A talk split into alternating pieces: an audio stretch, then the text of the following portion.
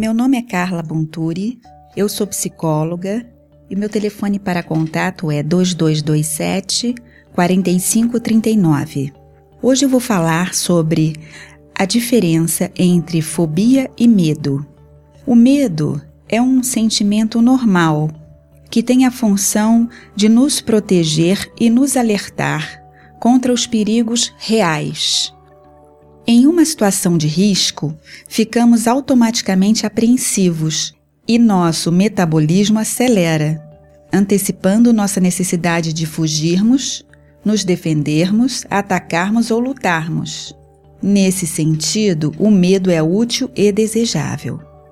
Já a fobia se caracteriza por um medo excessivo, irracional e persistente a algum objeto, animal ou situação. Geralmente, a eleição do objeto fóbico, que pode ser um medo de elevador, de avião, cachorro, borboleta, chuva, pessoas, entre outros, não oferece realisticamente ameaça ou perigo concreto para a pessoa. Entretanto, um simples pensamento ou a presença da situação que remete ao objeto temido é capaz de gerar uma experiência de profunda angústia e desamparo, e que a pessoa não consegue controlar, desencadeando emoções que são descarregadas no corpo e sentidas fisicamente, como tremores, taquicardia, sudorese, inquietação, paralisia, calafrios, falta de ar, vertigem, provocando desconforto e muito sofrimento. Sentindo-se vulnerável, a pessoa fóbica passa a ter um comportamento de esquiva, evitando lugares ou situações que ela entende como ameaçadoras e perigosas.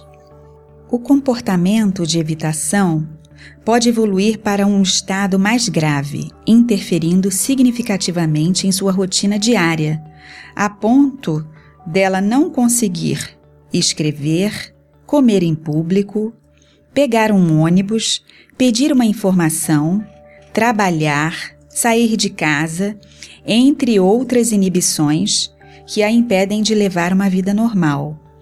Há casos em que a pessoa até consegue realizar suas atividades, mas o faz com muito sofrimento, o que acaba afetando sua qualidade de vida. O medo patológico pode se manifestar em diversas formas e em graus de intensidades diferentes. Costuma iniciar-se na infância ou na adolescência e, quando não tratada, pode piorar e tornar-se crônica por toda a vida, levando a pessoa ao isolamento e à depressão.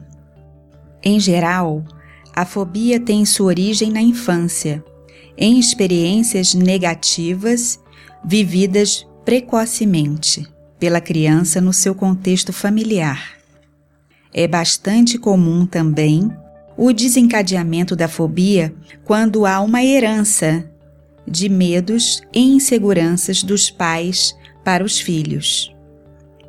A predominância de sentimentos de hostilidades no ambiente familiar, tais como rejeição, acusações, agressividades, desrespeito, críticas, cobranças excessivas, abandono, brigas, separações dos pais, entre outros, podem ter um efeito destrutivo no desenvolvimento e comportamento da criança, deixando-a mais suscetível para o surgimento de um quadro fóbico.